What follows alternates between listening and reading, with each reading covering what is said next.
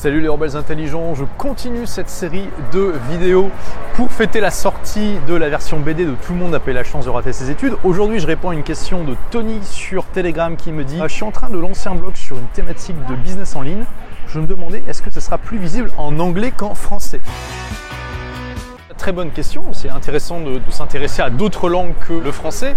Euh, il y a quand même un composant important que tu m'as pas me préciser, c'est est-ce que l'anglais c'est une langue natale pour toi ou pas? Si tu es plus à l'aise en français qu'en anglais et que l'anglais c'est une, langue étrangère et que tu n'es pas à 100% parfait, ça va créer de la friction. Après, un petit accent dans des vidéos dans des podcasts, ça peut créer justement une différenciation. Les, gens peuvent trouver ça mignon, intéressant, un peu exotique, mais il faut quand même qu'ils puissent te comprendre et que tu fasses pas trop de fautes non plus. Si tu es parfaitement bilingue, on va mettre ça, la question se pose d'autant plus. Et dans ce cas-là, ça va dépendre de plein de paramètres. Mais grosso modo, tu peux euh, te dire la chose suivante. Le monde anglophone est largement plus vaste, ce qui est excellent d'un point de vue de taille de marché. Tout est plus euh, grand, tout est plus dynamique, mais ça vaut à la fois pour le nombre de clients potentiels et puis l'audience, hein, la taille de l'audience, mais aussi pour le nombre de concurrents. Ça, c'est clair et net. L'un dans l'autre, ça va dépendre. Si tu arrives à te positionner comme un leader dans un secteur, tu vas généralement avoir une taille largement plus grande que ce que tu peux atteindre en français ou dans d'autres langues qui ne sont pas aussi parlées que l'anglais. Le français, bah, l'avantage, c'est que, à part si tu es parfaitement bilingue, c'est la langue que tu vas maîtriser le mieux. Euh, et puis, du coup, il y a tous les avantages de ces inconvénients. C'est-à-dire que par rapport à l'anglais, bah, le marché est plus petit, c'est moins dynamique mais il y a aussi moins de concurrence et du coup c'est plus facile de se faire sa place de leader. Le français c'est quand même une langue qui est pas mal parlée. Alors dans le monde occidental, il y a peut-être 70-75 millions de, locuteurs natifs hein, avec la France, la Belgique, la Suisse, le Québec, etc. etc. Et puis je crois qu'il y a 12 ou 13 personnes au Luxembourg qui parlent français. Et puis après il y a toute l'Afrique francophone qui là par contre représente un marché potentiel énorme, mais qui pour l'instant euh, a énormément de problèmes d'infrastructure. Beaucoup d'Africains n'ont pas de carte bancaire ou n'ont pas les moyens tout simplement. Euh, et puis il y a aussi des différences culturelle assez importante. Mais quand même, l'un dans l'autre, le français c'est quand même pas mal. Par exemple, par rapport au hongrois. Voilà, si tu parles hongrois, bah, c'est pas compliqué. En gros, tu as un marché de 10 millions d'habitants, point barre. quoi. Tu as la Hongrie, puis quelques hongrois égarés un peu partout dans le monde.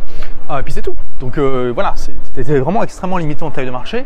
En français, tu as quand même, je trouve, un très bon équilibre entre la taille du marché et puis le dynamisme de la compétition. À toi de voir.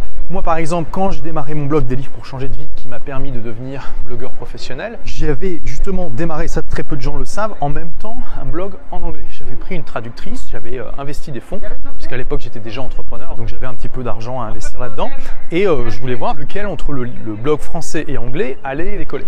Donc j'ai fait un petit peu d'effort de promotion pour le blog en anglais, mais moins quand même que sur le blog en français, parce que c'est aussi un facteur. Forcément, tu vas avoir moins de connexion dans un monde que dans Au bout de six mois, j'ai laissé tomber le blog en anglais. Pourquoi?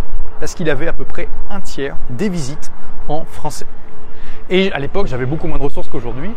Et puis, je voulais me concentrer sur le blog qui aurait gagné. D'ailleurs, si le blog en anglais avait fait trois fois plus de visites, J'aurais peut-être gardé le blog en français, mais j'aurais mis mon focus sur le blog en anglais. C'était en 2008, de 2008 à 2009, donc tu vois, ça commence à dater. Là, pareil, j'ai mis euh, pas mal d'efforts de promotion dans la sortie de mon livre, euh, la, version en anglais de Tout le monde a la chance de rater ses études, qui s'appelle The Way of the Intelligent Rebel. C'est ce que je partageais dans une vidéo récemment. Bah, le problème, c'est que j'ai une audience tellement petite en anglais que tous les efforts que je fais, bah, l'effet de levier, si tu veux, c'est comme une allumette, quoi. Alors qu'en français, bah, j'ai un énorme euh, levier qui me permet, super de, 10 mètres de long, qui me permet d'avoir beaucoup de résultats par rapport aux efforts investis, alors qu'en anglais, c'est pas le cas. Il faut que tu prennes en compte tous ces paramètres. Au bout d'un moment, c'est à toi de faire euh, de prendre ta décision en ton âme et conscience. Ce que tu peux faire, c'est expérimenter les deux en même temps et faire comme moi. Au bout de 3 à 6 mois, tu regardes ce qui fonctionne le mieux et puis tu te focalises dessus. D'ailleurs, la version en anglais, euh, Books That Can Change Your Life, je ne l'ai pas euh, supprimé, hein, c'est ce que je dis toujours. Quand tu as un projet qui ne marche pas sur le web, bah, tu peux le laisser en ligne, de toute façon, euh, ça coûte pas grand chose et tu peux y revenir plus tard.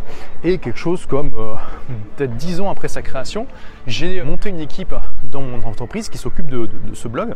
Et aujourd'hui, je dois avoir trois personnes, pas à temps complet, mais dessus, qui traduisent les articles de des livres pour changer de vie en anglais qui les publient sur Books That Can Change Your Life. Il y a aussi un peu de promotion, etc. Et aujourd'hui, bon, voilà, la version en français, elle fait 100 000 visites par mois dans ces eaux-là. la version en anglais, elle est peut-être à 6-7 000. Donc tu vois, bon, on est à 6-7%. Mais c'est toujours ça. Maintenant que j'ai les moyens, c'est en place. Et on ne sait jamais jusqu'à quel point ça va grandir.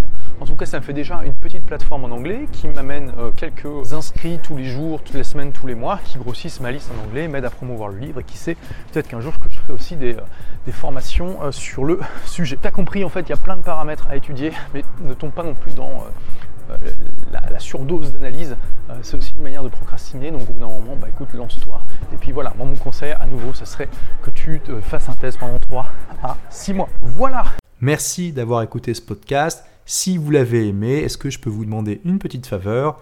Laissez un commentaire sur iTunes pour dire ce que vous appréciez dans le podcast tout simplement. Ça aidera d'autres rebelles intelligents comme vous à trouver le podcast et puis à être inspirés tous les jours ou presque par lui. Merci et à très vite pour de nouvelles aventures.